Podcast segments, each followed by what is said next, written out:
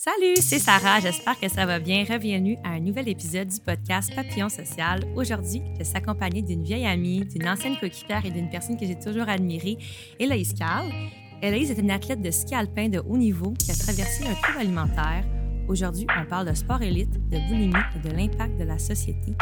Avant de commencer, je vais faire un avertissement. Si le sujet de trouble alimentaire te cause un inconfort quelconque, on se retrouve la semaine prochaine sans souci. Alors, sans plus tarder, bon épisode.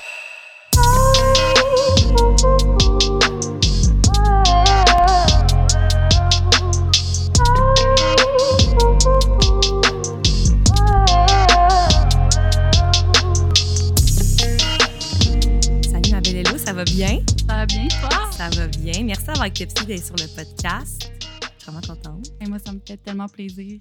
C'est drôle parce qu'on se connaît depuis l'âge de, je pense, quoi, 14 ans? Je pense que oui. Ouais, on a- D'où- ouais, même peut-être 13, 13, 14. ouais. On avait parti la même équipe. Puis moi, mon plus récent souvenir avec. Non, pas mon plus récent, mon plus vieux souvenir avec Elaïs Carl, c'est on a été dans la même équipe de ski alpin, puis on a été jumelés dans la même chambre en Autriche. Je sais pas si tu t'en rappelles. Oui. Tu t'en rappelles, hein? Oh my God. Puis moi, Elaïs Carl, c'était comme mon idole quand j'étais jeune. Là. Tout le monde savait que je tripais sur Elaïs Carl parce que, like, you were so good. Puis là, on était dans la même équipe, puis on était dans la même chambre. I was flipping the F out. Puis euh, bref, ça m'a juste comme fait apprendre. J'ai pu apprendre à te connaître. Puis aujourd'hui, tu es sur mon podcast. Fait what a Ouais. full circle moment. Exactement. Hey, je savais même pas que tu pensais de même qu'on était dans la chambre ensemble Ouais. en Autriche, pour vrai. Ouais. Oui. Puis on va pouvoir en parler tantôt parce que j'ai encore des, des, des flashs qui vont pouvoir avoir comme des liens avec l'histoire. Je pense que tu vas trouver ça drôle. Euh, bref, le 18 février 2019, Hello, Radio-Canada a publié un article à ton sujet intitulé Vaincre l'obsession du poids. Euh, c'est ainsi que ton histoire est devenue accessible au public, puis le monde du ski alpin a bien jasé de toi puis de ça. Euh, Peux-tu nous expliquer un peu ton histoire pour ceux qui n'auraient pas lu l'article? Ouais, ben dans le fond, euh, ça a commencé quand j'avais 14 ans. Euh, à l'automne, je pense. En tout cas, c'est des détails euh, pas si Mhm. importants que ça. Mais j'ai reçu un commentaire sur mon poids à ce moment-là. Puis je pense que, tu sais, c'est peut-être l'élément déclencheur, mais il y avait probablement une accumulation derrière ça.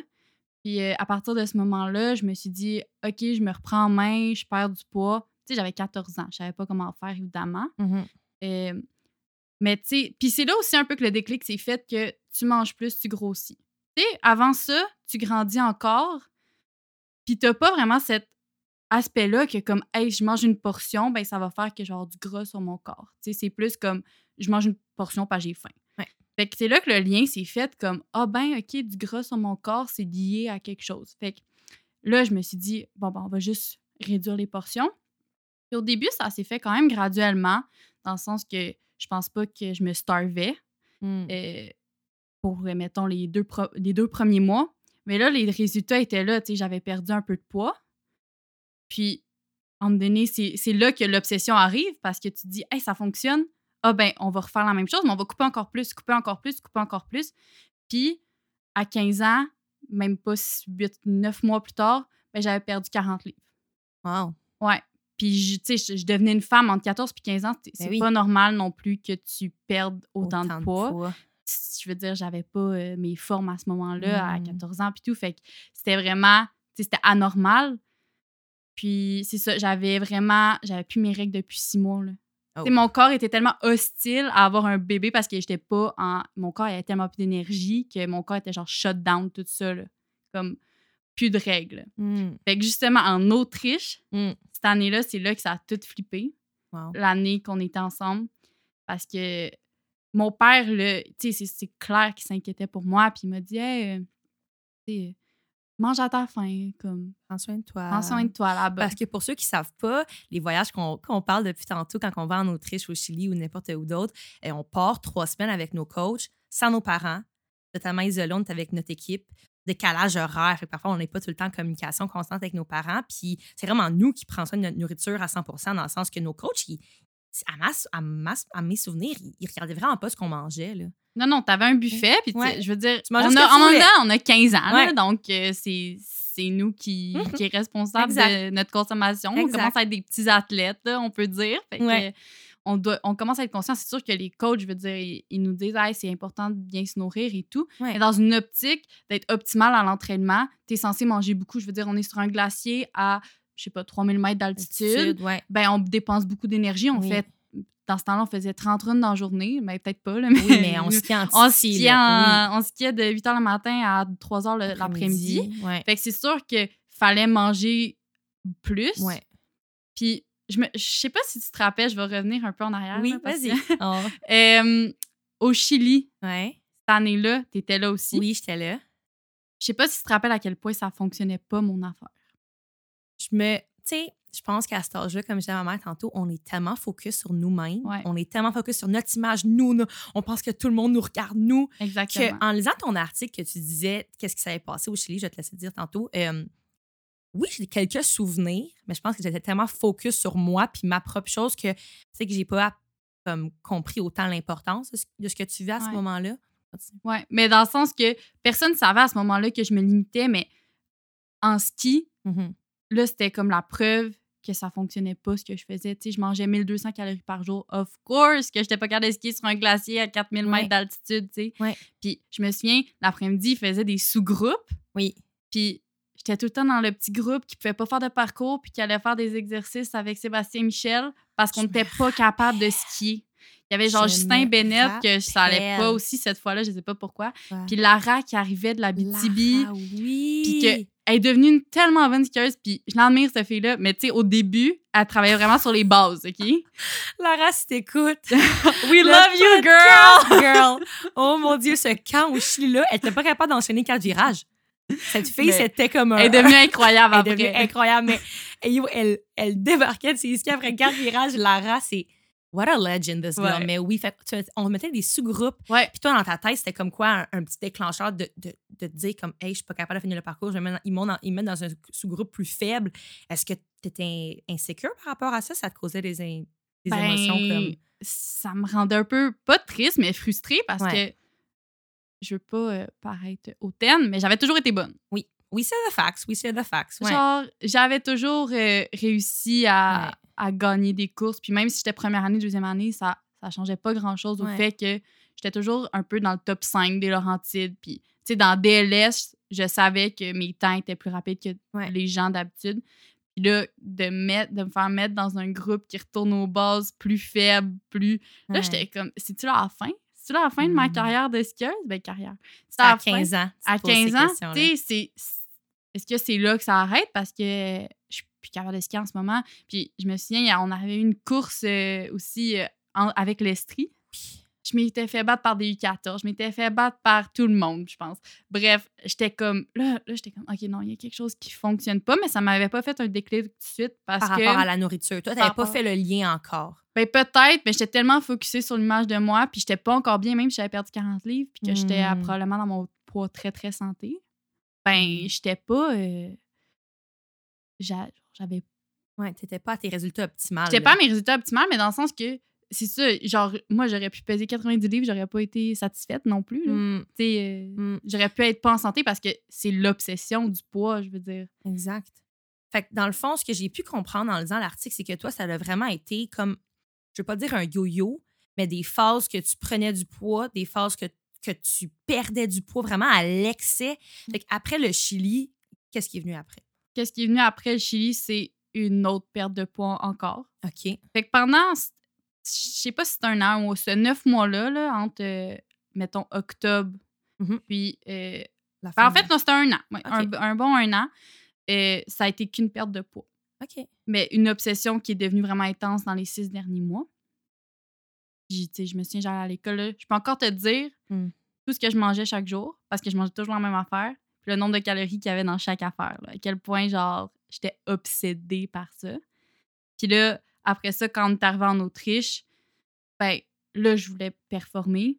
Mm. Puis je me suis mis à manger plus. Mais là, vu que je m'étais tellement privée, ben à ce moment-là, là, c'était comme tout que je pouvais, que j'avais, je me permettais pas de manger depuis un an, ben je l'ai mangé dans ces trois semaines-là. C'est comme on s'est comme gavé en Ouais. trois semaines. Ouais, Il y exactement. a eu un déclic psychologique. Qu'est-ce qui vient décliquer que, la, que quelqu'un en trouble alimentaire comme, tu sais, perd, perd, perd du poids, puis tout à coup, flip à... Ben, je pense que c'était plus. Au début, c'était juste comme un. Ah, ben, aujourd'hui, c'est correct, tu sais, vu, vu demain, je vais avoir de l'énergie. Puis peut-être Mm. qu'une journée, ça a bien été. Puis là, je me suis dit, ah, c'est peut-être parce que Oh, j'ai plus ça. mangé. Fait que là, j'ai peut-être mangé plus cette journée-là. Puis là, après ça, en mangeant plus, ça l'a fait. Tu te prives depuis un an. Mm. Ben, maintenant que tu as mangé plus, ben, il n'y a plus rien qui t'arrête de manger une autre affaire parce que, tu sais, veux, veux pas, je me sentais probablement mal d'a- d'avoir mangé plus cette soirée-là, puis d'avoir atteint mes calories, mettons, dans un seul repas, peut-être. Mm. Puis c'est là que ça l'a fait comme Ah ben, maintenant, je peux manger n'importe quoi. De toute façon, j'ai déjà ruiné ma journée, tu sais, en mangeant mon, mon déjeuner le matin, en mangeant mon croissant de Nutella. Fait que, tu sais, à 14, 15, 16 ans, déjà, tu vivais comme ces sentiments de culpabilité, de honte par rapport à la nourriture. Ouais, vraiment. Euh, ensuite de ça, là, les choses y avancent, tu continues à avoir des bons résultats, des moins bons résultats. Tu vas à des Cette année-là, honnêtement, c'était que des bons résultats. Ouais. Après ça, OK. Ouais. Je sais pas, ben, je, je pense que j'avais gagné toutes les courses dans Laurentide. Euh, j'avais, je m'étais qualifiée pour la Topolino. La Topolino, je me rappelle. J'étais venue vous regarder au provinciaux, j'avais forerunné une run, euh, j'avais le même temps que les gars dans leur Oui. course. La Euh, confiance à build. La confiance à build. Au Canam, j'avais raflé l'or dans toutes les disciplines, tu sais. Fait que ma confiance, ça buildait, mais reste qu'à l'intérieur de moi, tu sais, cette, cette année-là, j'avais des binges contrôlables. OK. Fait que la boulimie commençait parce qu'il y a des matins que je déjeunais pas puis je jeûnais après, mettons, avoir Ok. bingé. Mais vu que c'était pas à des- une fréquence super élevée, dans le sens que c'était peut-être une fois par deux semaines, Mhm. ben c'était contrôlable puis j'étais quand même capable de performer malgré euh, le fait que je me sentais pas super bien dans mon corps puis que c'était pas, Ouais. c'était- pas optimal mon mindset, mettons. Parce que j'ai fait des recherches, puis ce que j'ai compris de la boulimie, parce que je, personnellement, j'étais peut-être un peu plus, euh, je connaissais peut-être un peu plus l'anorexie comme, comme trouble alimentaire. La boulimie, ce que j'ai compris, c'est que ben, il y a comme un peu euh, des crises de boulimie, fait une genre une crise où que on- que la personne va manger beaucoup. Ensuite, il y a les comportements compensatoires où que la personne peut utiliser euh, des laxatifs ou les vomissements ou l'exercice excessif pour, pour perdre du poids par la suite. Fait que c'est comme un peu ça, ce, ce genre de jeu de yo-yo-là malsain Ouais. qui, qui, qui entre en jeu. Là. Ouais, mais à un moment donné, ton yo-yo puis tes comportements compensatoires ou compensateurs, ils feront pas la job pour compenser ton apport calorique non Mm. plus. Là. Fait que c'est là que j'ai repris beaucoup de poids aussi parce que ben, l'année de mon 2016, ça paraît pas, mais j'avais déjà repris 15 livres, mais là, j'étais rendue juste comme j'avais repris du muscle. Ouais. C'est juste que là, j'étais un peu pas sur les os parce que j'ai jamais été sur les os. Ouais. Comme tu sais, j'étais pas. Parce qu'il y a des gens qu'il faut qu'ils comprennent qui m'ont jamais vu. Oui. Puis j'avais pas l'air d'une anorexique. Parce que je suis ça, partie d'une ça. fille qui était build. Tu sais, j'ai quand même des gros os, des gros muscles. Euh, j'avais un peu de grossis sur le corps, c'est sûr. Mm. Euh, puis je suis passée d'une fille build à une fille juste normale, disons, normale mince. Et je trouve ça tellement intéressant que tu Ben ça normal, que- je vais pas dire normal parce que c'est pas vrai. Mais on comprend ce que tu veux dire. Ouais. Mais je trouve ça intéressant que tu dises ça parce que t'avais pas l'air, puis là, je fais des petits air quotes de quelqu'un qui vivait un trouble alimentaire parce que dans notre tête, la société, qu'est-ce qu'ils nous disent d'une personne qui vit un trouble alimentaire? Ben, soit que tu es obèse ou, ou soit que tu es sur les os puis que tu clairement, il y, a- il y a un problème. Fait mais ça l'a comme camouflé le fait Ouais. que tu vivais. Les gens ne te posaient pas de questions par rapport Non. à ça. Il me disait Waouh, t'es tellement belle. Waouh, t'as-tu perdu du poids? Comment t'as fait? Ça, je veux tellement en parler. Les Fais gens pas qui- ça, fais des, pas ça. Des, commentaires ou des compliments, la perte de poids totalement associée à des compliments tout de suite. C'est pas ce que la personne vit, tu sais. Puis là, dans la plupart des cas, j'ai l'impression que derrière ça, il y a une obsession. Ouais. Que faut pas nécessairement commenter la perte de poids. Non. Non, parce que je, je, en tout cas, je veux pas. I don't want to make this about me, mais moi, souvent, j'ai déjà reçu des commentaires de perte de poids, puis, puis exemple, t'as pas nécessairement fait quelque chose, puis les gens, ils te félicitent pour ta perte de poids. Ben, je devrais en perdre plus. Je suis vraiment tant plus belle si j'ai- perdu Ouais. 10 livres, 5 livres. Ben, ah, ou j'ai même pas perdu du poids, c'est juste le outfit que je porte. Fait que Ça, ça fait, ça, ça- surtout chez les jeunes femmes, je pense, ça, vient poser plusieurs questions, puis là, on se questionne beaucoup. Bref, même que la perte de poids peut être liée à, à des dépressions, à des, à des, mal- à des troubles mentaux, que on veut-tu vraiment récompenser ça? On veut-tu vraiment féliciter ça? Faire attention à ce qu'on dit, surtout chez des filles de 14, 15, 16 ans. Ouais. Surtout. Malgré tout ça, tu es prise dans l'équipe du Québec. Ouais. t'embarques dans cette équipe-là. Pour ceux qui connaissent pas tant le, monde du ski alpin, l'équipe du Québec est un big deal. C'est la grosse affaire. C'est comme un peu la porte vers ensuite l'équipe nationale. Fait que c'est super à ton honneur. Puis là, ensuite de ça, ça continue. Ce trouble alimentaire-là, il, continue. Il est même exacerbé, je dirais, par ça. Euh, jusqu'à la fin de U16, jusqu'à temps que je sois pris par l'équipe du Québec, je dirais que pas que c'était sous contrôle parce que clairement, j'avais des troubles avec ça, j'avais des problèmes un peu euh, d'image encore, puis d'estime de, soi. Mais là, la pression, tu sais, je rentre première année. Puis il y a des deuxième années, des troisième années fils. pour, pour ceux qui ne savent pas, quand tu rentres fils, c'est mmh un peu euh, l'achèvement. Après ça, il n'y a plus rien. juste, tu restes fils toute ta vie. Ta vie, exact. Puis quand tu rentres, c'est quand même rare les filles qui rentraient. Mais ben, pas rare, mais il fallait quand même que tu sois bonne pour rentrer fils première ben année. oui. Parce que tu n'as jamais fait tes preuves sur le circuit fils. Exact. Tandis qu'il y en avait des deuxième années, des troisième années qui attendaient leur place puis qui n'avaient pas été prises. Avec les filles qui sont prises première année, équipe du Québec, première année fils, euh, c'est vraiment, vraiment un honneur. C'est vraiment un, bel accomplissement. C'est plus rare. Ça se fait, comme tu l'as fait. Il y a d'autres filles aussi qui l'ont fait. Euh, fait que tu sentais un peu la pression de te prouver. Exactement. Puis, euh, bref, je suis arrivée dans cette équipe-là. Puis, dès mon premier camp d'entraînement, j'étais prise, mais sous condition d'avoir un bon, un bon premier camp. Hmm. Puis, à ce camp-là, ben, les crises boulimiques étaient encore là. Donc, ça a été moyen, mais en même temps, quand j'étais là, puis j'étais dans le mood de skier, puis que j'étais vraiment focus là-dessus, j'étais dans le temps. Fait que, surtout en slalom, parce que ça a toujours été ma spécialité. Mm-hmm. Puis, fait ils, ont, ils, m'ont pris pareil parce que j'avais du talent. Puis peut-être qu'eux, ils se sont dit, tu sais, probablement, j'avais euh, deux coachs hommes, une coach femme. Mhm. Mais à ce moment-là, j'ai l'impression qu'on faisait moins de bruit à propos des troubles alimentaires. Absolument. Puis probablement qu'il n'y avait aucune idée à ce moment-là. Ils devaient complètement pas savoir. Même les filles dans ma chambre, j'étais bonne pour me cacher. J'avais tellement de j'avais tellement de stratégies hmm. pour cacher ça qu'ils ne devaient pas savoir. Puis là, ils m'ont pris quand même. Ils se sont peut-être dit, ah, c'était peut-être juste un, mauvais cas, dans le sens que tout le monde, tu sais, mes coachs, ils leur avaient parlé. Là, Parce quand même une réputation. Je veux dire, les coachs de l'équipe du Québec, ils regardent quand même les résultats de U16 du 14, ça avait une réputation. Puis ils ont parlé à mes coachs 14, ils ont parlé à mes coachs 16. Puis ils je pense qu'il y a le potentiel. Oui, exactement. Donc, ils m'ont pris cette année-là, finalement. Puis là, ça, ça a été une des pires. Hmm. Ça, ça a été tough parce que, ben, premièrement, je passais mon année sur la route. Tu n'es jamais chez toi. Jamais. L'équipe du Québec est jamais chez eux. Non. De, novembre jusqu'à avril, euh, tu es peut-être chez vous euh, trois jours par mois. Là, Capoté. Ouais. Fait que t'as pas ton support system. Non. Ton, ouais, c'est des gens qui, peuvent t'aider. Qui te connaissent surtout. Qui te connaissent. Parce que les filles avec qui je suis rentrée, c'était pas mes best friends. Dans le sens, je les aime, puis c'est full mes amis maintenant.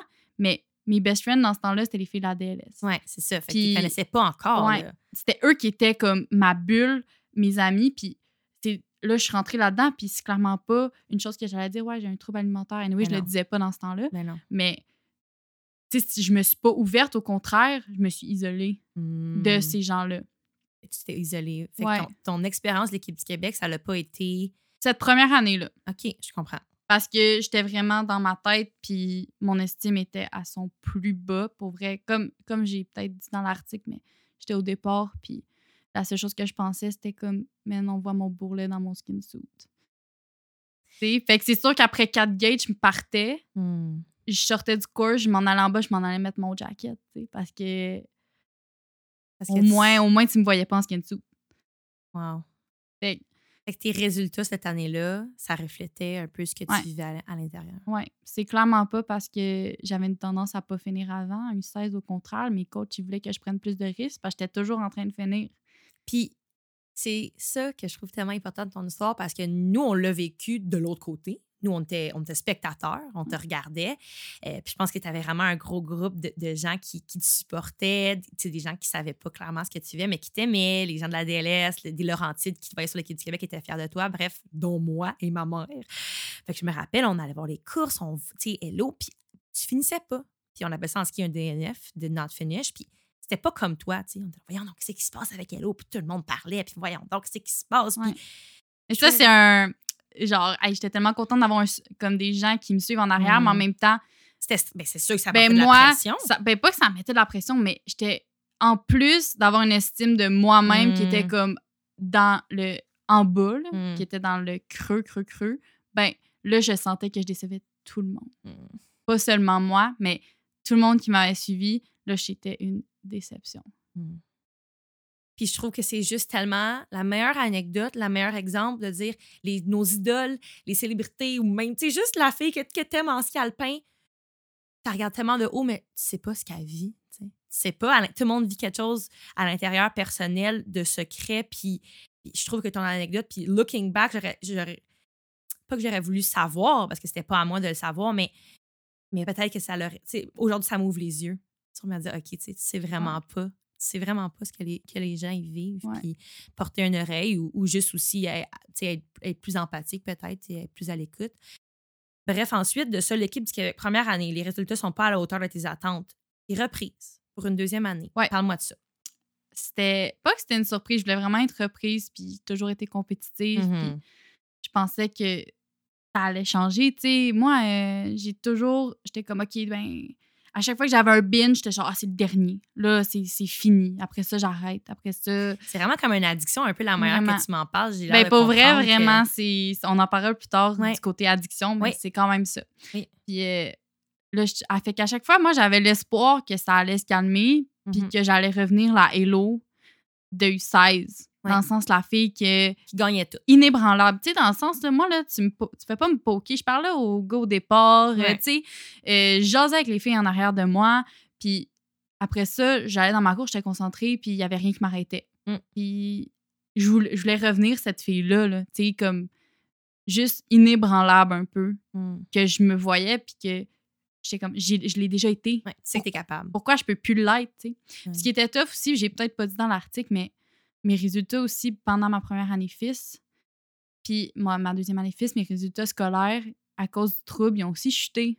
Mm. Tu sais, j'étais une fille qui avait 95 Oui, de moyenne toujours été générale. super bonne à l'école, exact. Puis là, je suis rentrée en sciences nat, puis c'était plus ça. C'est Mm. normal que mes notes descendent, mais en même temps, j'étais tellement obsédée par autre chose que j'avais jamais la tête à étudier, fait que mes notes ont chuté, j'étais moins travaillante. Je l'ai pas nécessairement naturel, les maths, la physique, blablabla. que ton trouble alimentaire, Ouais. tu vois tout autour de toi s'effondrer. Exactement. Même mes relations avec les autres, parce que je peux te donner une anecdote après ma première année fils. Mm. On, les filles, ils se disent Ah, on va aller au resto, nanana. Là, je suis comme OK, parfait. Euh, là, vient le temps de m'habiller, de me mettre parce qu'on mettait une robe, là, on se mettait cute, puis on allait fêter la fin de la saison ensemble. Puis euh, Ça, ça te tente pas, là. j'ai mis ma robe, je l'ai enlevée, puis j'ai dit euh, J'y vais pas. J'ai choqué. Parce que j'étais pas capable, j'étais genre, je peux pas sortir de ma maison de même. Ces filles-là, à ce moment-là, ne sachant pas ce que tu vis, Ouais, ils sont déçus, sont, sont- tristes. Tu sais, c'est pas, ça nous a choqué. Ben oui. Mm. Mais comme maintenant, je Maintenant. sais, puis. Mais à ce moment-là, j'aurais pas été heureuse au restaurant non plus, pas plus que dans mon lit à brailler, tu sais. Mais Ouais. c'est ça. Wow. Ouais. C'est vraiment l'envers. Ouais, Littéralement l'envers de la médaille que, que nous, on voyait pas, mais que, que toi, tu vivais. Puis ensuite, je veux vraiment arriver dans le fond Ouais, au moment où que. Ben non, mais non, mais au moment où que t'es arrêté au bord de la piste, puis que ton coach était là, puis que là, tu, tu as comme un peu. T'as un peu vidé ton cœur. Ouais, ben j'y ai pas dit nécessairement euh, à ce moment-là que j'avais des troubles alimentaires, ça, ça va venir plus tard. Mais ça, Ouais. c'était à, à la fin de ma première année fils, quand c'était noir, noir, noir. Puis là, j'étais comme. Oh. Il dit Qu'est-ce qu'il y a, Hello Je suis comme. Pas capable. Il est comme De quoi? Qu'est- Qu'est-ce qui. Comment tu te sens Je suis comme. J'étais juste. Je suis tellement déçue de moi-même, genre. T'étais au bout, là. J'étais. Puis c'était pas, il était comme, qu'est-ce que t'es plus capable? Qu'est-ce qui te fait. Qu'est-ce qui est, déce- qui est décevant? Là, je suis Mm. comme, c'est moi. Moi, je suis décevante, genre. Puis là, là, après ça, il m'a renvoyé à la maison. Il était comme, OK, ben, là, il va falloir. Parce qu'il y a aussi mon. Le Go Gym, mon entraîneur au gym, qui, lui, il était encore. Il était plus sharp. Dans le sens, il- lui, il savait que quelque chose se tramait. Puis lui, mettons, il m'a demandé d'aller voir euh, le médecin. Fait que là, à ce moment-là, je suis allée voir la médecin. Je suis allée voir, qui m'a référé un psychologue. Wow. Puis après ça, je suis allée voir la psychologue. Mais l'affaire, c'est que ma saison a continué. On était au mois de janvier quand j'ai dit ça. Wow. Fait que ma psychologue, je l'ai pas tant revue la saison. Puis, veux, veux pas, quand il y a personne pour te pousser à aller la voir, ben, moi, me faire dire, ah, t'es boulimique, euh, fais un journal de ce que tu manges. Puis là, faut que tu fasses un journal de ton binge. Faut que Non. tu écrives tout ce que tu as mangé dans ton binge? Non, ça te tentait Ça me tentait vraiment pas. Toi, tes émotions à ce moment-là, quand que ton coach du gym, il dit OK, il va voir un médecin, le médecin te recommande un psychologue, c'est quoi tes émotions? Est-ce que tu étais soulagée de- d'en- d'enfin avoir de l'aide ou, tu étais réticente à l'idée? Je pense que j'avais. Je sais pas, j'ai jamais été diagnostiquée, genre dépressive ou rien, Mm. mais il y avait rien. Ouais. Y a, mes émotions étaient plates, plates, plates. C'était une, c'était une ligne Ouais. plane, puis je veux dire, c'était comme, OK, je vais y aller. Mm. OK, je vais faire ça. OK, je vais aller m'entraîner aujourd'hui. OK, il y a une course? Ouais, fine. OK, il y a une Comme course. tellement plus d'énergie pour rien d'autre. Ouais. Tellement plus d'énergie pour rien d'autre. Tu mettais toute ton énergie dans la même place. Ouais. Puis, puis c'est ce que je trouve complètement capoté. N'importe qui qui vit un trouble alimentaire euh, dans la vie de tous les jours, c'est complètement monopolisant. Tu peux pas rien faire d'autre. Toi, tu vivais en même temps d'essayer d'être la meilleure dans un sport. Ouais. Complètement impossible, une Ouais. recette pour un désastre. Fait que je trouve ça, je trouve que c'est vraiment comme une dualité intéressante à, à- à analyser parce que le ski alpin, c'est pas un sport reconnu pour des troubles alimentaires. Pourtant, ah, il y en a quand même, tu sais, je peux te dire qu'il y en a beaucoup. plus qu'on pense. Plus qu'on pense. Dans le sens que je suis la seule qui est sortie puis que, que- sur qui on a fait un article parce qu'il y a eu une occasion dans le sens que quelqu'un m'a présenté l'occasion puis j'étais comme j'étais plus vraiment gênée de ça parce que l'article est sorti au début de ma troisième année FIS, donc deux ans après la Après. période difficile. Ouais. Puis tu sais dans l'article je, fais- je donne l'impression que c'est fini mais tu sais c'est pas vrai, j'étais en cheminement, ça allait juste mieux. On en parlera après de Ouais. ça, bien sûr, oui. Euh, mais qu'est-ce que je disais déjà? On disait qu'il y avait, il y avait beaucoup plus Oui, de c'est ça. pense. Mais après ça, j'ai comme.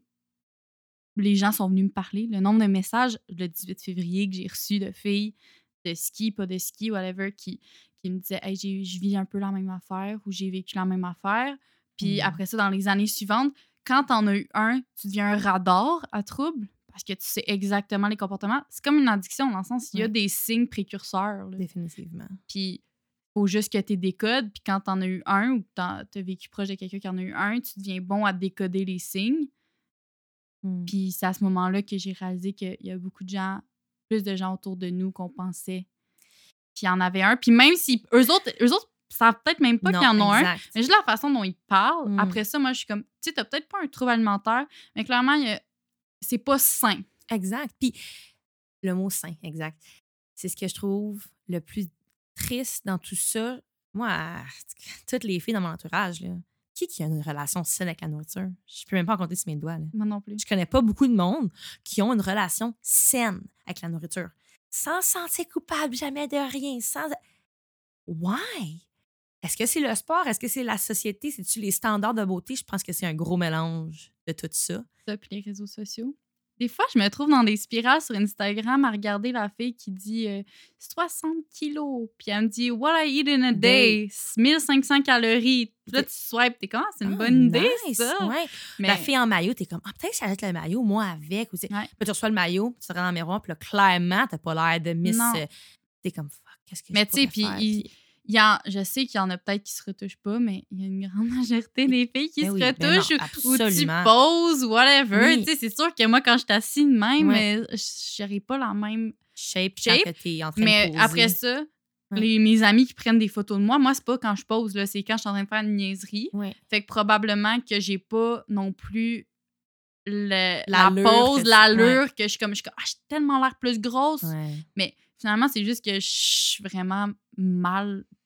Ma posture est vraiment pas bonne. Fait que c'est sûr que je re- ressemble pas à la fille euh, Mm. sur Instagram. euh, Puis c'est intéressant parce que je trouve qu'on on se ment tout le temps. On se ment à nous-mêmes. On se ment, tout le monde se ment dans le fond. Ouais. Parce que moi, les photos que je pose sur les réseaux, même juste moi, c'est les photos que je m'aime, c'est les photos que je me trouve belles, c'est Ouais. eux que je. Ah, certain lighting, certain pose, certain this.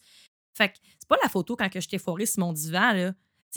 Qu'on est autant cute les deux, mais fait que tout le monde poste la meilleure, meilleure version d'eux-mêmes. Fait que c'est on se ment toujours.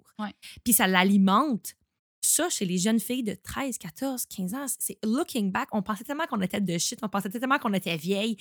Je réalise à quel point qu'on était des poupons, on Ah était oui. des bébés, on était tellement naïves, on était tellement jeunes. Puis notre cerveau, on- il se faisait influencer à rien. Là. À rien. Il y a quelqu'un qui disait de quoi, ça rentrait direct, puis ça rentrait dans ton cerveau, puis ça partait plus parce qu'à Mm. à cet âge-là, tu apprends tellement vite que ben c'est juste ah ben c'est des standards de société, mais toi tu les prends comme vérité alors que c'est juste un standard qui est complètement qui sort de nulle part. C'est- quelqu'un qui a décidé ça, mais inventé par pas- la société. c'est pas une vérité. Puis aussi, si on revient sur les réseaux sociaux en ce moment, ce que je trouve, c'est que ils prennent la faiblesse de quelqu'un. Puis quand tu vas dans ton. Quand tu vas scroll dans. Pas dans recherche, là. Dans ta For You page de Ouais. Instagram, là, ouais. Moi, là, c'est juste ça. Ouais. C'est juste de la bouffe, c'est juste des filles qui ont perdu du poids, c'est juste des filles qui font du fitness. L'algorithme qui, qui, qui te feed. Fait que, littéralement, ils prennent ma faiblesse, Oui. Puis ils m'en mettent d'en face à tous les jours. Mais ça, on le sait.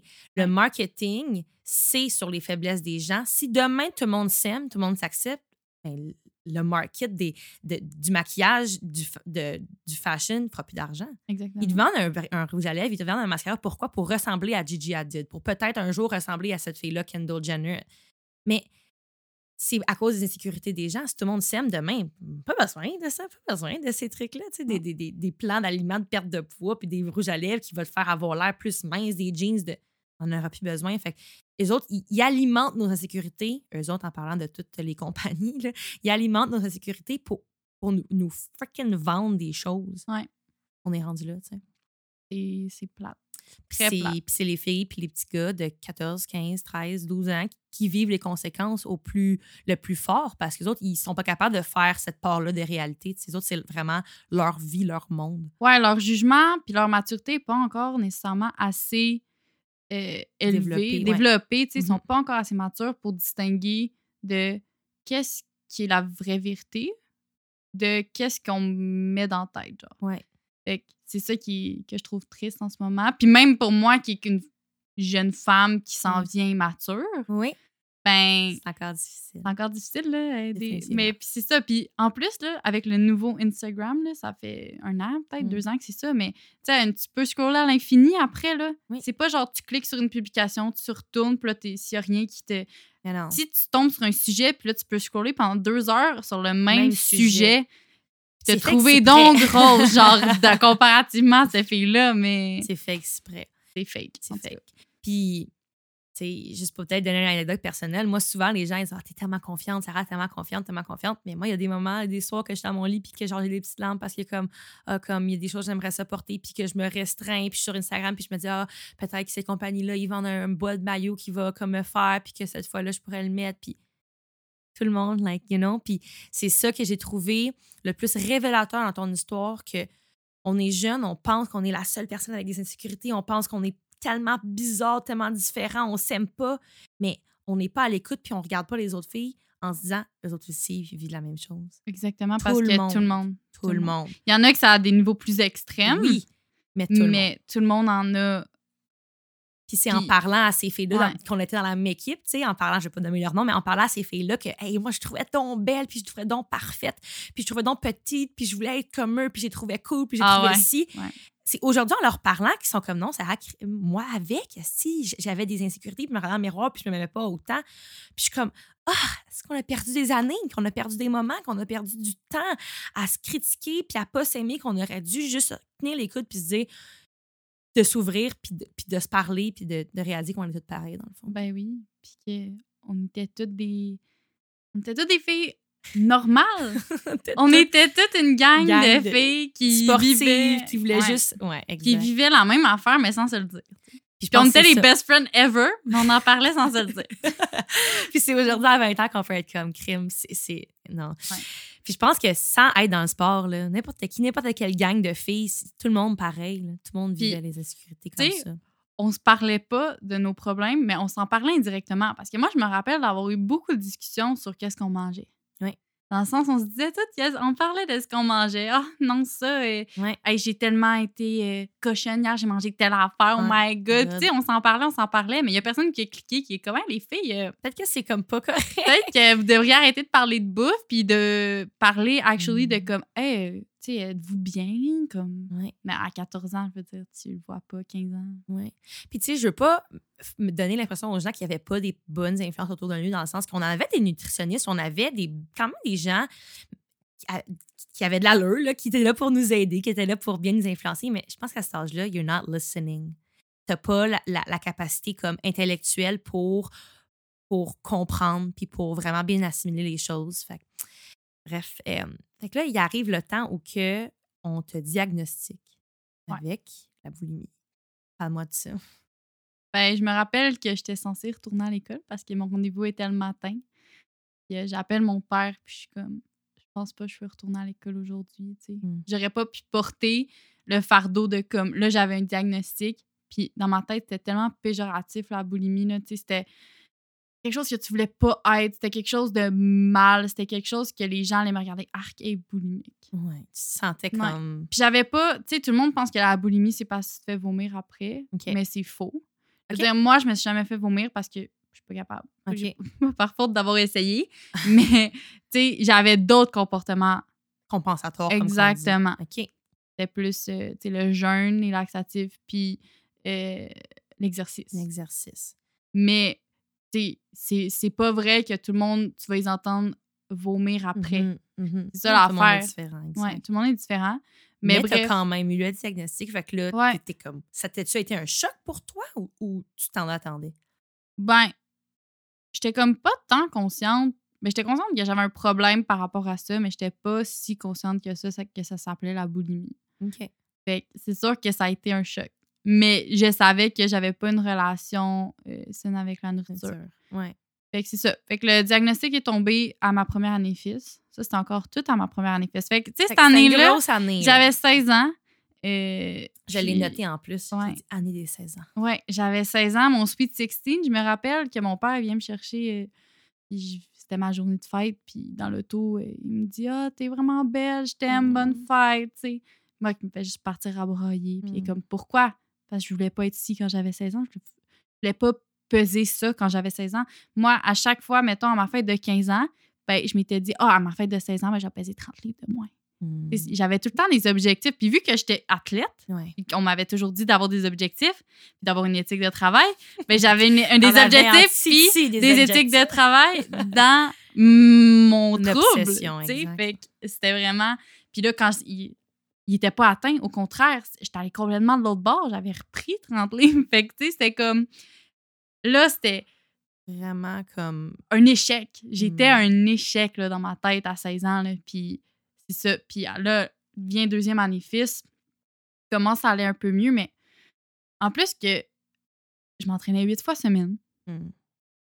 Je, je mangeais beaucoup dans le sens que j'avais quand j'avais des binges, j'avais des binges, c'est resté des calories. Donc, je prenais beaucoup de masse musculaire en plus de prendre un peu de gras dans le sens que hey, j'étais rendue build, là, puis Ouais. j'avais vraiment comme. J'étais gonflée de muscles et de gras en plus. Fait que, tu sais, c'était comme un double. euh, Ouais. Ouais. Toi, tu, comme la manière que tu te dans le miroir, comme c'était Ouais. pas comme ça que tu, que tu voulais que tu ailles, dans le fond. Puis en plus, c'est ça, ça, ça augmentait de façon double parce qu'en plus du gras, si j'avais gardé la même masse folle, musculaire, ben ça aurait moins paru que, Mm. que si tu prends aussi en même temps beaucoup, beaucoup de muscles.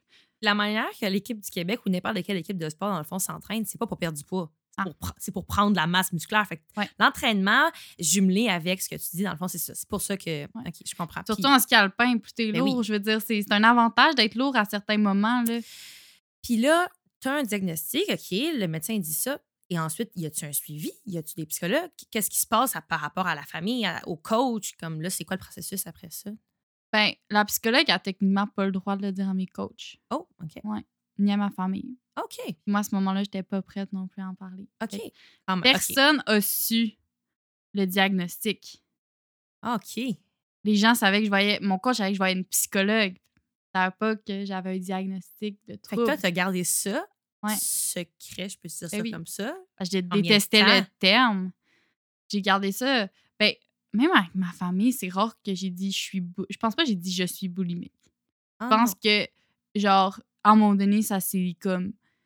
Peut-être dans une conversation après que je me sois sentie pas bien, puis là, Mhm. ça a plus sorti hey, comme hey, ouais, j'ai un problème, puis blablabla. Mhm. Mais je pense jamais que, avec ma famille, j'ai dit hey, j'étais boulimique. Genre.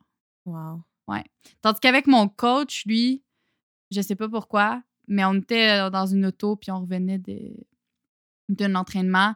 Puis là, on- il commence à parler des, des- de filles que, il sait qu'ils ont déjà eu des troubles et tout. Puis là, à ce Il moment- la discussion un petit peu. ouais, mais je pense pas que c'était par rapport à ça. là. Je pense qu'on parlait un peu de n'importe quoi, puis il y a juste un peu. Il m'avait pas nommé de nom, mais il avait comme parlé de ça un peu. Puis moi, j'étais là, à ce moment-là, je me suis ouverte À, comme, il Mm. parlait, à il racontait un peu la même histoire que je viens de raconter du moment de ma perte de poids. Puis, je sais pas, ça, j'ai pas été diagnostiquée anorexique, mais comme Hmm. j'étais vraiment dans l'extrême de, de l'obsession. Fait qu'en même temps, je sais pas. Puis euh, après ça, d'y parler un peu qu'en ce moment, j'étais encore dans la- ma période un peu boulimique. Puis un peu aussi pour pas y expliquer parce que peut-être qu'à ce moment-là, je sentais aussi le, le besoin de me justifier sur mon, mes échecs de la première année. Mhm. Parce que, tu sais, j'étais pas digne de quelqu'un qui faisait l'équipe du Québec, là, au niveau de mes résultats puis au niveau de mon attitude, peut-être. Donc, euh, ça, j'ai comme dit ça. Ça avait-tu été comme libérateur pour toi ou. ou- Quand même, ouais. Quand j'ai commencé à- en parler, puis après avoir parlé à mon coach, j'ai comme peut-être un peu plus commencé à en parler aux filles aussi qui étaient Mm. avec moi tout l'hiver. Wow. Donc, qui étaient un peu plus au courant. Puis à ce moment-là, tu sais, mes binges étaient moins fréquents peut-être. Puis ça, le, je me sentais juste peut-être mieux d'en parler. Mais pour vrai, une fois que j'ai commencé à en parler, genre, le, tu sais, ça allait peut-être pas mieux à certains moments, mais au moins des fois, je sentais que la pression était enlevée. Que Hmm. comme je pouvais respirer, puis que C'était plus un secret, C'était plus un fardeau sur tes Ouais. épaules. tu puis je m'isolais plus. Ouais. Tu sais, quand tu t'isoles, faut que tu te bâtisses des murs. Ça prend de l'énergie, bâtir des murs. Tu sais, si, mettons, t'en parles un peu, puis là, maintenant que tu sais que cette personne-là, elle le sait, ben, t'as plus besoin de bâtir des murs autour d'elle. Fait que, tu sais, quand t'es avec cette personne-là, au moins, tu peux, peux être toi-même. tu peux être toi-même, puis mettre ton énergie dans ta relation, puis avoir du plaisir, plutôt qu'à te cacher. Ton coach, cette, cette journée-là, dans l'auto, comment qui a répondu à tout un peu ce, ce vidage de sac de tampons? Ouais, ben, il y avait pas beaucoup de mots, parce que je pense qu'il était quand même un peu chamboulé par ça, là. Ouais, ça doit. Puis il était juste comme, OK, wow, ça, ça l'explique beaucoup. ça l'explique. Puis en même temps, je savais pas que tu vivais ça à Mm. ce point-là. Puis je pense qu'il a compris que dans le fond, ça peut être grave. C'est pas juste genre, ah, cette fille-là perd du poids. Qu'elle, physiquement, elle, elle est semi ou elle prend du poids, puis physiquement, elle n'est pas optimale. C'est, c'est vraiment men- à ce moment-là qui est mentalement, Psychologiquement, exact. c'est pas. C'est ça le pire, là. C'est Oui. pas le fait que, genre, tu fasses le yo-yo avec ton poids à la fin, l'important, là. Exact. C'est, c'est ta tête, là. Vraiment. Parce que, comme tu dis, pour unquote, t'avais pas l'air. Ouais. Fait que les gens, c'était pas comme un red flag quand ils te regardaient, mais à l'intérieur de ta tête, toi, c'était complètement, là, Ouais. ça l'allait pas. Ouais. Fait que c'est juste vraiment l'importance des coachs, puis comment qu'un coach peut, peut déclencher quelque chose, peut, peut, peut apporter autant d'émotions négatives, puis des séquelles, mais peut aussi totalement être une personne de ressources positives, puis venir aider. euh, Ouais. Dans ton cas, ça a été un peu les deux. Ouais, c'est ça. Dans le sens, il a été une ressource que, après ça, je me sentais comme libre d'en parler, puis d'être vraiment ouverte avec lui. Puis c'est ça, il n'y a pas eu de jugement de sa part. C'est ça qui a fait que ça a pu aller mieux après. C'est dans le sens, c'est pas lui qui m'a guéri, parce que je pense que chacun se guérit soi-même. Oui. C'est. Mais il a Mais- t'aider, exact. Ouais, mais le fait d'avoir un. Justement, maintenant, j'avais mon système de support sur la route. C'est ça qui a changé un peu, c'est que mon système de support, puis les gens qui étaient au courant, ben, c'était les gens avec qui je passais tout mon temps. Puis à partir de ce moment-là, je sais pas si c'est à partir de ce moment-là exactement, mais je sais que je, je suis devenue vraiment plus heureuse. Je sais, ça a dû paraître parce que j'étais plus dans mon cocon isolé. Puis Mm. j'étais j'étais revenue un peu comme. J'étais En fait, j'ai vraiment changé depuis qu'on était eu 16. Je suis pas revenue la Hello de 14 ans ou de 15 ans. Mais j'ai ma personnalité a changé, mais au moins je me suis ouverte. Puis c'est ça. Ta relation avec les filles, elle, a- elle a dû s'améliorer. Ouais, après ça, ces deux années-là, les deux années suivantes euh, sur l'équipe du Québec, mes deux dernières années, dans le fond, euh, je me suis vraiment fait des bonnes amies que je parle Mhm. encore aujourd'hui. Puis j'avais des. C'est ça, j'avais vraiment des bonnes amies dans, dans ces équipes-là? Ça démontre vraiment comment que les troubles comme ça alimentaires, c'est un énorme volet psychologique, puis ça se transpose sur tout notre environnement, puis sur tous les gens qu'on côtoie. Ouais. Fait que sans le savoir, tout le monde vivait un petit peu.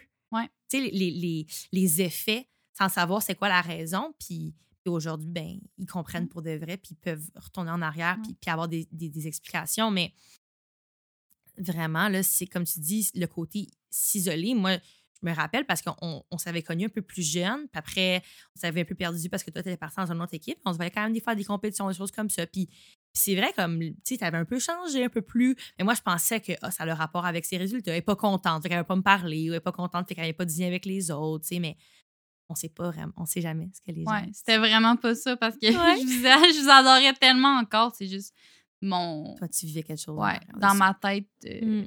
je sentais pas que j'étais J'étais tellement obsédée.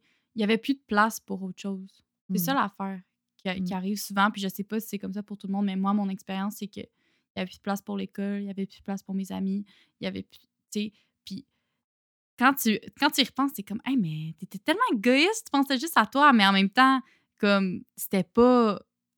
C'est vraiment pas ça, là, finalement. Mmh. Là. Égoïste. Toi-même, tu te trouvais égoïste, quoi? Ben, ouais, ben, je me suis sentie mal ben, pendant aussi, là, je suis mmh. comme, il y a des, plein d'affaires qui se passent dans le monde, là, dans le sens, il y a plein de problèmes pires que ça dans ben la vie.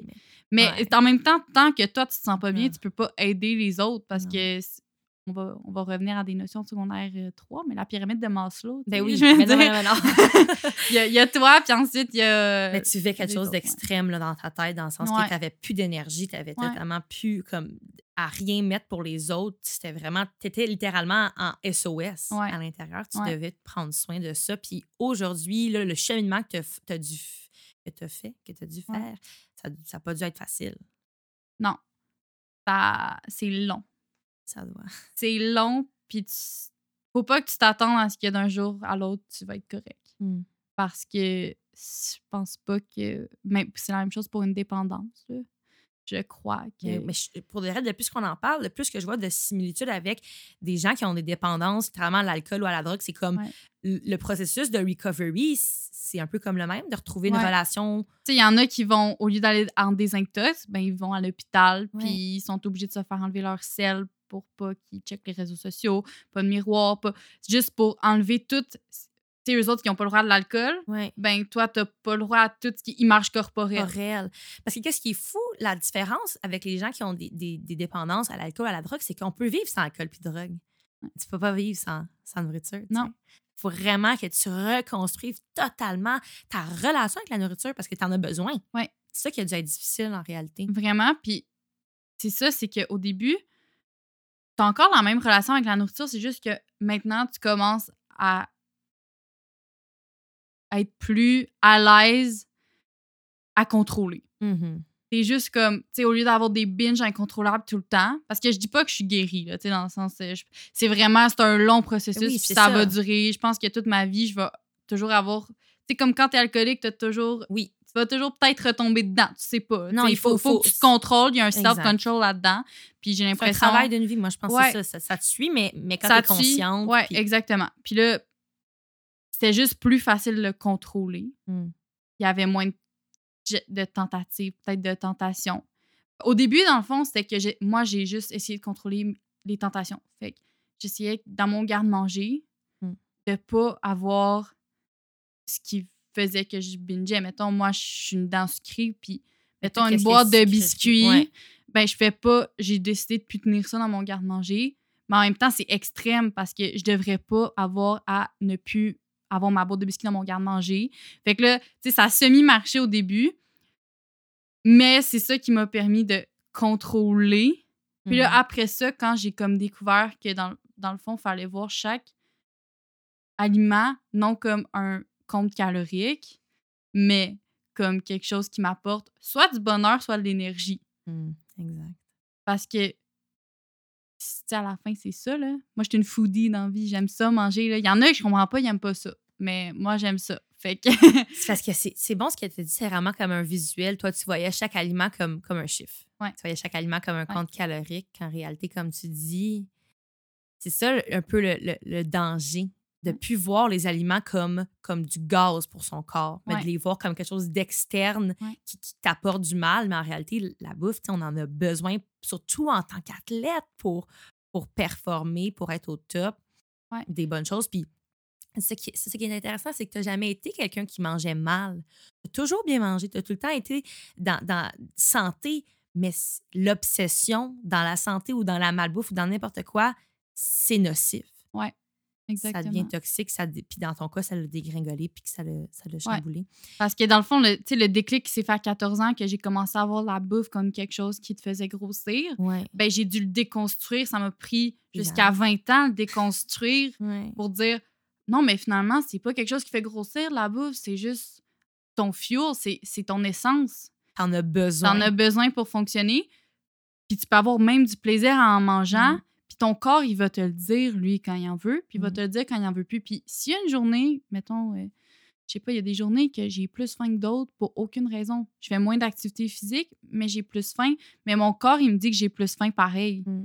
Ben, là, c'est là que j'ai. Là, j'ai. Dans la dernière année, j'ai commencé à consulter une nutritionniste, mais elle, qui était plus euh, dans l'aspect vraiment intuitif. OK. Euh, plus côté psychologique. Plus côté psychologique. on parle quasiment pas de plan alimentaire, on parle plus de qu'est-ce que tu as ressenti quand tu as mangé ça? Qu'est-ce que ça t'a fait?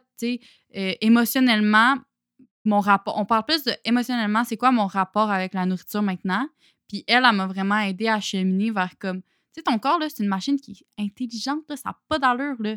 Fait que si tu as plus faim une journée puis que tu veux plus snacker, ben permets-toi de prendre ton, ton snack, mettons, tu as le goût de quelque chose de sucré, puis que tu as un morceau de gâteau qui traîne là, puis que là, tu as le goût de ça, ben peut-être que c'est ça que tu as besoin pour le moment, puis tu auras moins faim pour le souper, puis c'est correct, puis mm-hmm. tu mangeras moins pour le souper parce que ton corps va te le dire, mais juste de suivre ça, mais, c'est un cheminement pour se rendre là. C'est pas vrai que la journée, euh, le lendemain d'un binge, je suis capable de comme me dire, hey, ouais. Euh, je trouve ça vraiment intéressant, les nutritionnistes, parce que j'ai écrit nutritionniste euh, dans mon petit livre parce que je voulais en parler parce que je, viens tout juste de commencer à consulter une nutritionniste. Euh, je pense pas avoir vécu un trouble alimentaire, mais comme on dit depuis tantôt, la relation avec la bouffe n'est pas saine.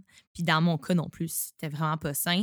Euh, tout le temps des sentiments de culpabilité, de honte. Puis moi, pour moi, ma, ma part, ce que la nutritionniste m'a fait réaliser, c'est que moi, j'associe la bouffe à des émotions je suis triste, ben je mérite de manger. Je suis ah. contente, ben comme vous, je mérite de manger. Exactement. Puis je me récompense avec la nourriture. Puis, puis vraiment, elle m'a comme fait déconstruire pourquoi on pense que la nourriture, c'est une récompense? Ça devrait jamais être une récompense. Tu as besoin de la nourriture, triste, contente. Tu as droit n'importe quand. Tu as le droit, puis tu, puis tu le mérites. Puis moi, c'était vraiment, je, je, me sentais que je méritais. J'ai une journée, oh non, tu le mérites pas c'est quoi cette notion de mériter ou de pas mériter? Puis, puis je l'adore. Puis je suis tellement contente d'être allée chercher cette aide-là. Puis je pense que tout le monde peut avoir recours à un nutritionniste. Puis elle, elle m'a pesé, elle m'a même pas dit mon poids. Elle m'a même pas fait un, plan alimentaire. Elle m'a pas dit, moi, je te fais pas de plan alimentaire, Sarah. moi non moi, c'est euh, je te couperai de ton alimentation. Parce que je suis quelqu'un qui mange très bien pas enlever la, pas enlever la viande, pas enlever le lait. Ça, tu gardes tout dans ce que tu manges, mais toi, ça va vraiment être, avant de manger, tu te poses la question, j'ai-tu faim? J'ai-tu vraiment faim? Puis, puis est-ce que j'ai le temps de m'asseoir puis de puis d'enjoy? Parce que moi, c'était comme sur la route, ah, je vois un thème, ah, je vais manger, je vais aller chercher un bang, puis, puis je le mangeais tellement rapidement, c'est comme c'est comme si ta tête n'a même pas enregistré que tu as mangé quelque chose parce que tu as tellement été vite, puis tu as tellement fait ça vite, mais les calories, tu ils rentrent quand même. Fait que je voyais pas les résultats de, de, de perte de poids ou du corps que je voulais parce que tu comme, tu prends même pas compte de ce que tu manges mange-le le beigne, mange-le ce que tu Mais dans un binge, c'est ça qui arrive. Je sais pas si. Prends le temps, tu sais. Moi, c'est que tu te rends pas compte dans le sens, tu sors quelque chose, c'est rendu. C'est automatique. Quand ça commence, dans le fond, là, tu sais, ça commence peut-être pour une raison émotive. Une raison. Il y a plein de raisons pourquoi la première fois tu le fais. Puis je sais pas pourquoi moi, c'est la première fois que je le faisais. Probablement, en fait, c'était parce que je m'étais tellement privée que là, mmh. je suis allée dans l'autre extrême. Exact. Mais après ça, c'est un automatisme. Dans le sens que dès que émotionnellement, il y avait quelque chose qui me trigger, mmh. que je, je me sentais pas neutre dans mes émotions, ben, c'était la façon que c'était automatique, j'allais me goinfrer. Mmh.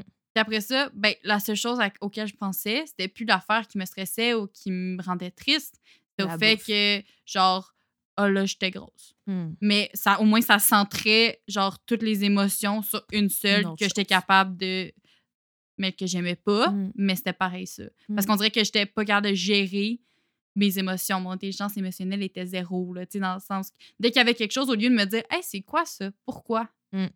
Ben là, j'étais comme « Oh, on va aller faire de quoi pour pas le sentir. » Ouais. Fait que... dans le fond, toi, ton opinion de nutritionniste, c'est quand même positif aujourd'hui. T'es C'est bien ce que... En fait, ben, mon, opinion des nutritionnistes, euh, je pense que il y en a des bonnes, puis il y en a des moins bonnes dans tous les domaines. J'en ai pas vraiment eu de moins bonnes, Mais ce que j'ai à dire, c'est que il y en a qui peuvent peut-être encourager les troubles de certaines personnes. Tu sais, une fille, là, on parle d'un autre trouble, mettons l'orthorexie, OK? Ouais. C'est quelqu'un qui veut vraiment optimiser son. Ben, en fait, j'ai pas la définition exacte, là. OK, mais vas-y comme que Mais tu- mettons, c'est quelqu'un qui veut vraiment avoir, pas l'air musclé, là, mais comme. Une obsession autant envers l'entraînement un peu qu'envers la bouffe. Mais je suis vraiment pas sûre, là. Il va falloir. OK, c'est bon. mais, puis ça, tu sais, mettons, la, la nutritionniste, elle, elle voit peut-être la personne comme une personne qui veut juste vraiment être en forme. Mhm. Alors qu'il y a peut-être un trouble derrière ça, mais tu sais, ça, c'est pas la job de la nutritionniste non plus. Mais de donner des plans alimentaires alors que c'est semi-nécessaire, Mhm. Je sais pas à quel point c'est efficace parce que, Non, dans le fond, c'est ta relation avec la bouffe. Si, si tu as une bonne relation avec la nourriture, ça n'aurait pas besoin de plan alimentaire.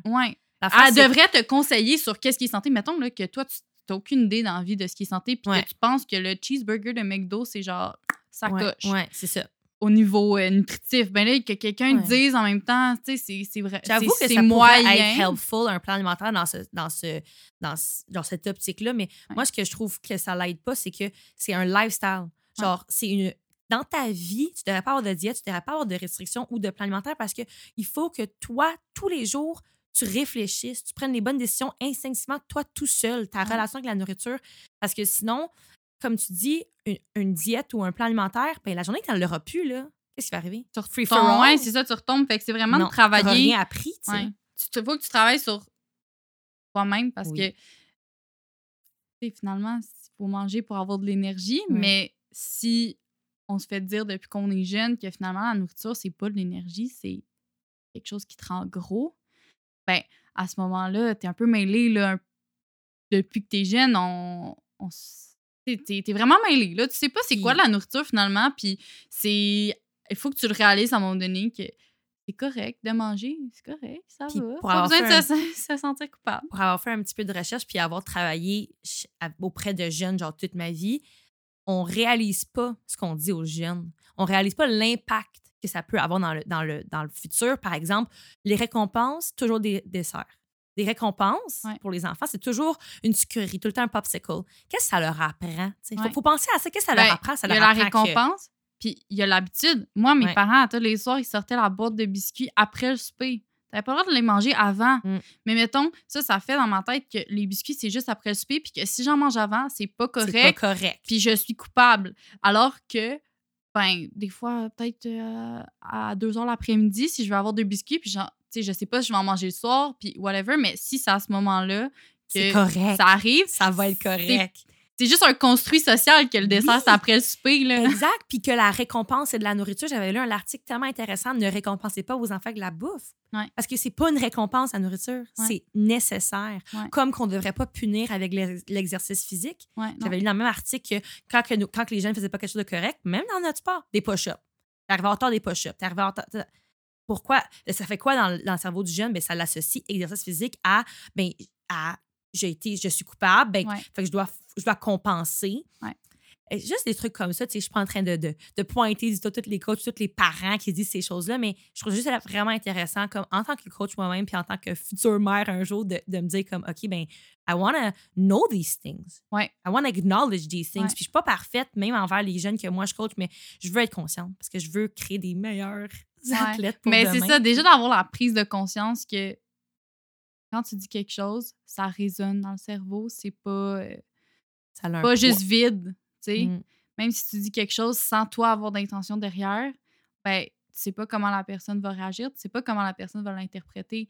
Fait que d'être conscient puis de réfléchir avant de parler, c'est déjà un bon, euh, C'est bien. un bon départ Ouais. pour justement travailler avec des enfants. Puis toi, tu es coach aujourd'hui. Oui. Fait qu'est-ce que tu remarques certaines choses, en- comme ce que ça fait, ça tu fait déclencher certains trucs en toi ou, ou juste te remarquer des trucs chez les jeunes? Ouais, mettons euh, un exemple, tu sais, j'ai une athlète qui, Ouais. à un moment donné, elle arrive en bas puis elle me parle de ses cuisses.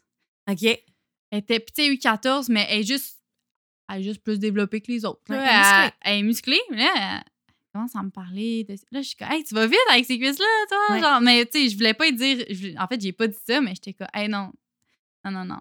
Là, euh, Stop va- you right there. Ouais, euh, stop you right there parce qu'elle voulait pas enlever ses shorts pour faire la course, genre. De quoi? Après, j'étais comme, hey, ça commence. Là, là, Mm. il, il va, va falloir, il y a quelque chose, elle, que déjà, je voyais qui avait pas correct. Puis, j'ai, tu sais, faut. C'est tellement tough aussi de trouver les bonnes choses à dire, là. Parce que dans le fond, le, le mieux, c'est de pas porter de commentaires. Ouais. Il faut pas porter de commentaires sur le physique des autres, Mm. même si elle a perdu du poids, même si la personne, trouve poids ou- ou même si elle est juste pareil comme d'habitude, c'est la première fois que tu la vois, puis t'es comme Oh my god, t'es tellement belle ou t'es Ouais. mince. Puis là, je- des fois, je suis comme Tu sais, c'est quoi ce commentaire-là? Ça, Mm. t'a- ça apporte vraiment quoi à la conversation? Ça t'apporte-tu quelque chose? Mais surtout chez les jeunes. Ouais. C'est différent. Exemple, euh, je sais pas quoi. Moi, je suis en processus de perte de poids. Les gens, ils me connaissent. Ils me voient. Oh my God, ils font des commentaires parce qu'ils savent. Ils, me connaissent, ils connaissent le processus, le cheminement. Mais, mais à 14 ans, ce n'est jamais nécessaire. Ouais, ça devrait jamais être nécessaire. Ouais. Puis, je trouve ça intéressant que tu dis ça, que tu parles de cuisse parce que tu vas sûrement pas t'en rappeler. Mais quand on est allé en Autriche, on était devant le miroir, moi puis toi. Puis moi, de, une des raisons pourquoi que je t'admirais autant, c'est parce que je trouve qu'on on se ressemblait côté comme corporel. Puis j'ai tout le temps été faite forte, puis j'ai tout le temps eu des grosses cuisses. Puis dans notre équipe, c'était comme toutes des petites. Puis je les adorais, là, les filles, mais, mais je me comparais, puis je me trouvais pas belle, puis je me Mhm. trouvais grosse. Puis je- Mais là, Scarl, elle était faite forte, puis elle Ouais. était bonne en plus. Que, que, que, moi, je me voyais dans toi, puis même qu'à plusieurs reprises, mes coachs, ils me comparaient à toi dans le sens juste corporel, pas euh, résultat, mais ils disaient, tu sais, t'as le même poids que Carl, fait que tu devrais être bonne comme elle, ce qui est comme tellement Ça va. Mais je me rappelle, je me suis fait dire ça plusieurs fois, fait que moi, tu sais, bref, je prends ça comme un, comme un compliment, ce qui est bizarre, mais on s'est regardé dans le miroir, moi, plutôt, parce qu'on était dans la même chambre, puis je me rappelle, t'avais dit, ah, euh, on portait des jeans, on portait des shorts, je sais pas trop, puis puis tu disais, ah, nos cuisses, j'aime ça que nos cuisses fassent ça, genre, parce qu'on avait des grosses cuisses. T'avais juste dit un commentaire par rapport à ça, puis it made my day. Je me rappelais, j'étais comme, oh my God, genre, elle s'accepte tellement, elle s'aime, elle aime ses cuisses, que moi aussi, j'ai raison de m'aimer, tu sais, moi aussi, j'ai raison de. Puis je me rappelle, j'étais revenue à ce camp-là, puis j'étais ma mère, comme, ma, comme, genre, si elle tu sais, elle, elle est faite comme ça, puis elle est bonne, comme moi aussi. Puis je trouve juste ça capoté que, comme, on the side, en secret, toi, tu toutes ces choses-là, mais Ouais. parallèlement, tu as pu m'aider, tu sais, moi, à m'accepter, genre, Ouais. juste te Hey, dire ça. ah, je savais tellement pas, mais je me, je m'en rappelle pas tant que ça de cette anecdote-là. moi, tu vois, ça m'a ça m'a Ouais. marqué autant parce mais tu que, sais, mes cuisses, c'est une des affaires que j'ai jamais eu de complexe avec. parce que ça nous a aidé à aller vite. Ouais, je suis comme, hey, c'est mes jambes. puis c'est la place que je m'entraînais le plus. Fait que, tu sais, c'était tout le temps comme. Mm. c'est- Moi, les quads, là, j'étais comme, yes. Yes. Quand je les voyais sortir, j'étais pas comme, oh my god, je suis trop musclée. Mais Mm. c'est la, c'est comme la seule place de mon corps que le complexe était pas si présent que ça. Mm. Fait que, ben, tu sais. C'est juste, je trouve que ça fait juste nous ramener encore à on sait jamais ce que les gens y vivent, puis on sait pas ce que les gens qu'on admire y vivent aussi. Tout le monde est humain. Ouais. À la fin de la journée, tout le monde est humain, puis tout le monde a des, tout le monde vit des moments d'insécurité, puis des petits moments comme ça. Euh, puis c'est juste, on est plus pareil qu'on pense. On est, on se ressemble plus que. Ouais. pense. Puis aujourd'hui, Hello, comment ça va aujourd'hui? Moi, aujourd'hui, ça va quand même vraiment bien. Mhm. Depuis, euh, depuis les six dernières années, là, parce que ça a commencé à 14, j'en ai 20, presque 21. Un processus quand Le même. processus, c'est comme le tiers de ma vie. non, un peu, un peu moins, mais c'est beaucoup de temps quand même. Puis, euh, mon proc- tu sais, dans le sens, je chemine vraiment beaucoup euh, dans, les dans les dernières années. Tu sais, avec la COVID, Mm. il y a des moments qui ont été moins évidents. Puis je sais qu'il y a beaucoup de gens aussi que ça pas été si évident que ça euh, au niveau des troubles parce que c'était facile de s'isoler. Mm. Mais une fois que ma vie est redevenue normale, honnêtement, je pense que le changement d'aller à Québec, de vivre ma propre vie, de me détacher un peu de tout ce que j'avais connu, tout ce qui était relié aux troubles pouvait rester à Montréal. Ouais. À Québec, je pouvais être comme la nouvelle, pas une nouvelle personne, mais juste cheminer, ouais. cheminer vers ce que je voulais être sans toujours être attaché à quelque chose Mm. que puis là-bas les gens comme on en parlait à- avant de commencer à enregistrer mais comme les gens m'ont tellement vite accueilli puis je me suis tellement sentie aimée par mon équipe dès le départ que je suis comme hey man c'est pas parce que il y a aucune raison que toi tu t'aimes pas là Mm. là t'as plein d'amis c'est juste toi qui as un problème avec toi genre fait que là c'est comme hey, on, on va commencer à plus avoir de problèmes avec soi. Puis même, puis ben, même si des fois j'ai des passes que c'est plus tough, ben, maintenant, je, tu sais, je me sens quand même confiante dans mon corps. Puis je- le regard des autres fait vraiment moins effet sur moi. Hmm. Puis euh, c'est ça. Puis on vit tout pour une raison. Puis, Ouais. je- puis si ça l'a pu t'apporter ce cheminement-là, puis qu'aujourd'hui, tu t'es comme, tu sais, like, fuck, on a une vie, puis tu sais, je m'aime, Ouais. puis, puis t'as le droit de t'aimer. Ah, vraiment. Puis, ben, c'est- c'est- je suis- c'est- contente pour ça. Puis, si tu avais quelque chose à dire, exemple, à des petites filles qui nous écoutent, parce que je sais que j'ai des petites filles de ski qui m'écoutent en ce moment, qu'est-ce que, qu'est-ce que tu voudrais dire? Euh, ben, de travailler fort parce que, tu sais, c'est toujours ça qui va te mener plus loin. Mm-hmm. mais que si jamais ils ressentent que la nourriture vienne, devient une obsession Mhm. ou que entre eux, ils ont des discussions puis que cette conversation-là qu'on a eue, toi puis moi ensemble, ça a levé un petit drapeau comme « Hey, j'ai beaucoup de conversations comme ça avec mes amis. » Ben, peut-être d'aborder ça avec eux. Tu sais, comme on disait à 14 ans, nous, on l'a pas fait, mais on aurait dû donc le faire de, de se dire ça. Puis essayer d'éviter le sujet de la nourriture puis de commenter la nourriture que les Mhm. autres mangent parce que, ça ça apporte rien, à, la, rien. à la conversation. Puis finalement, C'est pas On- ce qui est vraiment important. c'est pas ce qui est vraiment important. Fait que parler du ski, parler Oui. de vos vies, parler de tout. Puis surtout, si jamais toi, tu es dans le besoin ou tes amis ou tu vois quelque chose va mal, une relation avec la nourriture ou juste n'importe quelle sorte de, de petits red flags, de ne pas rester tout seul puis d'en parler à un adulte. Puis les gens sont là pour aider, puis les gens, ils veulent aider. Mais comme qu'on n'arrête pas de dire depuis tantôt, nous, on s'ouvrait pas. Ouais. Ouvrez-vous, parlez à quelqu'un. Puis comme Elo a dit, quand on en parle, c'est là que ça commence à, à Ouais, c'est là que j'ai eu mon déclic. Puis Absolument. clairement, c'est des témoignages que j'ai lus sur euh, les réseaux. Puis il est de jamais trop n'importe tôt quoi. ou il est jamais trop tard pour en parler. Non, puis vraiment pas rester seul là-dedans.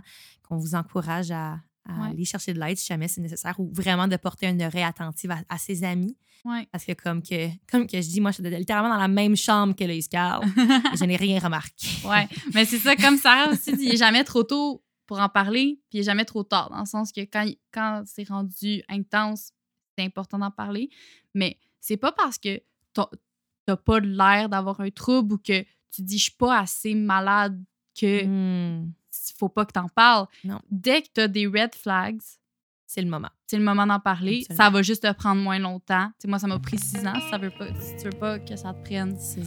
Exact. six ans, ben, tu peux en parler à n'importe quel moment qu'il y a quelqu'un qui va t'aider. Merci tellement, pour la conversation. Je suis tellement contente. Je trouve que ça m'a comme donné du, insight. Peut-être que c'est venu euh, heal des petites parties de moi de, de ma petite euh, 14 ans, Sarah, 14 ans. Merci et on se dit à la prochaine.